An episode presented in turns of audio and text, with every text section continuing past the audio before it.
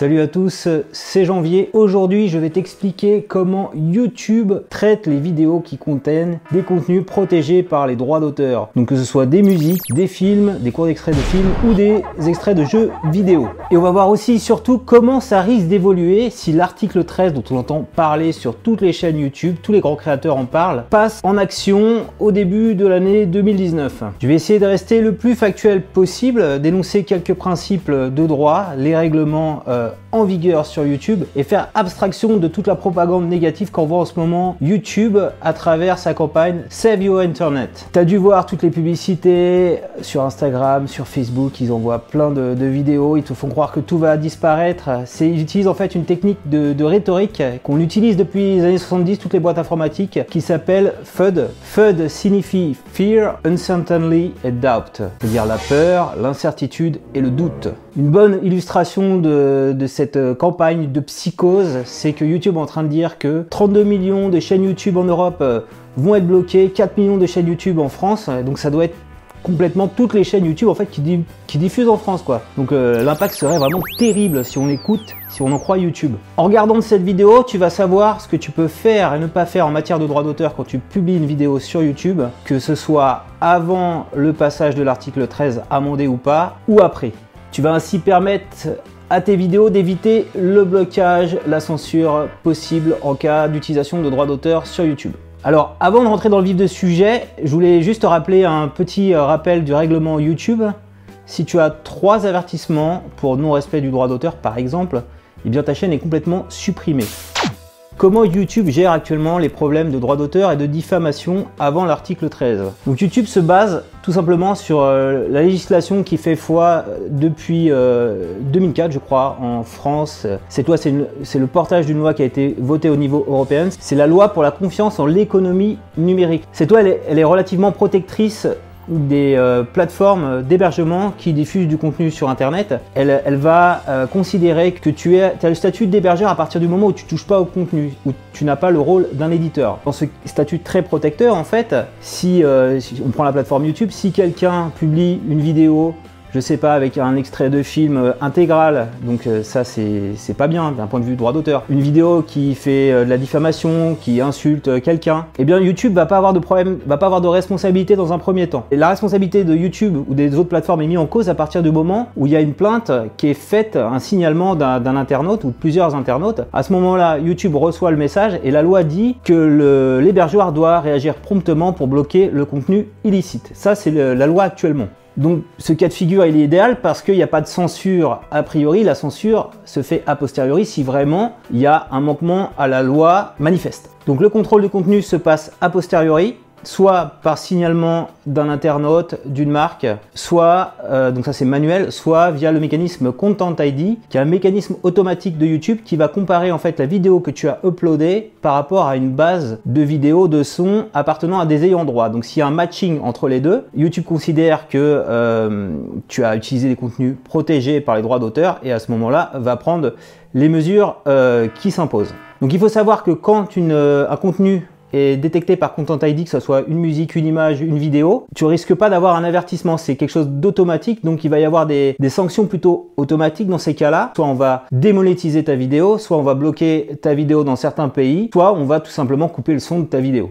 Si par contre tu as affaire à une détection manuelle sur ta vidéo, donc c'est un ayant droit qui s'est plaint que tu avais utilisé intégralement son contenu vidéo qui est protégé par les droits d'auteur. C'est euh, par exemple, euh, je sais pas, une marque ou euh, un autre youtubeur qui s'est plaint que tu l'avais diffamé, que tu l'avais insulté, qui a donc qui a porté donc une réclamation sur ta vidéo. Dans ces cas-là, si la réclamation s'avère vraie, eh bien tu, tu, tu reçois un avertissement, tu reçois un strike. Alors heureusement, on peut utiliser selon euh, la logique de fair use qui vient des États-Unis, quelques contenus protégés par les droits d'auteur dans des usages raisonnables, c'est-à-dire la loi américaine transposée dans la loi française dans l'article L122-5 du Code de propriété intellectuelle dit que si tu cites d'où vient euh, ton court extrait, si euh, l'extrait n'est pas trop long par rapport au format d'origine et par rapport au format de ta vidéo, et que ça a une vertu soit pédagogique, soit de critique, de parodie, eh bien tu as tout à fait le droit d'utiliser un contenu d'un tiers euh, dans, le, cadre d'un droit en fait à la citation. Bon là on rentre dans des notions de droit d'auteur assez complexes. Donc euh, moi j'ai découvert une chaîne YouTube qui s'appelle 911 Avocat qui existe depuis maintenant euh, plus de deux ans, je crois. J'ai trouvé vraiment une vidéo, et toutes les vidéos de la chaîne sont d'ailleurs très sympas, qui explique plus en profondeur les problématiques de droit d'auteur, notamment sur les musiques. Donc je t'invite à aller regarder la petite vidéo qui se trouve ici donc maintenant arrive l'article 13 qui va être certainement voté en début 2019 et qui va être mis en application dans les différents pays de l'Union Européenne au cours des deux ans. Donc cet article 13 vise au départ à protéger les ayants droit, ceux qui produisent de la musique, pour essayer qu'ils aient une juste rémunération. Hein. C'est là d'où parle euh, la loi eh bien qu'est-ce qui va se passer? On va garder les, mêmes droits. Simplement, la responsabilité va être euh, inversée euh, au niveau euh, des plateformes, des hébergeurs. L'hébergeur, quand ça sera du contenu protégé par droit d'auteur, il va endosser le rôle d'éditeur. Donc il va devoir faire en sorte que quand il publie du contenu, le contenu ne contient pas de copyright. Donc il va falloir qu'il fasse cette fois-ci non pas un filtrage a posteriori, mais un filtrage a priori avant que la vidéo soit diffusée sur YouTube. C'est là où un peu ça embête YouTube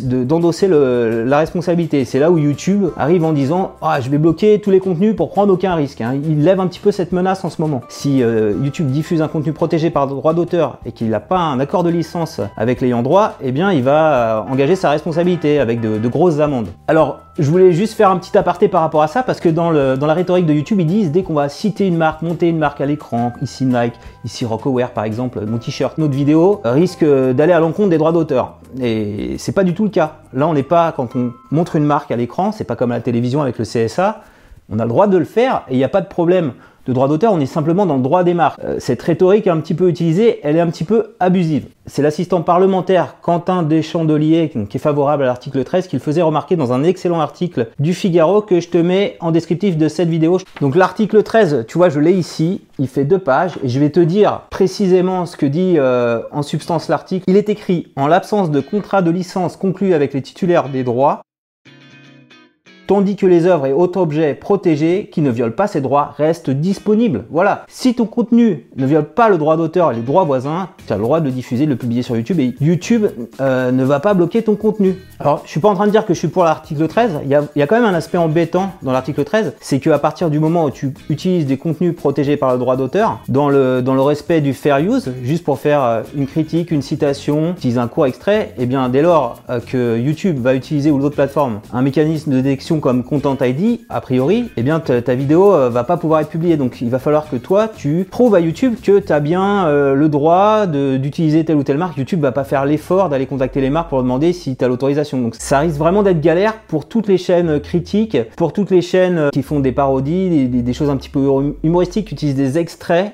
là, effectivement, et ça risque d'être un blocage sévère. Le but c'était de protéger les ayants droit et là c'est en train de limiter la création artistique. Donc le combat de YouTube bien sûr est légitime, c'est juste la façon dont ils l'amènent, la façon dont ils font peur aux gens, euh, la façon dont euh, ils mettent pression sur les, vidéastes pour qu'ils relayent des messages sur, les, sur leur chaîne, hein. ils les appellent, ils appellent les grands vidéastes. La cause est légitime et donc je pense qu'il faudrait être plus pédagogique comme je suis en train de le faire là. Et bien sûr moi je t'encourage à aller euh, signer, il y, a, une pétition en ce moment qui tourne, Save vie Internet, je te mets le lien en descriptif. Je pense qu'on devrait considérer que YouTube a, fait le job et n'endosse plus la responsabilité à partir du moment où il met en place le mécanisme euh, de détection automatique. Voilà.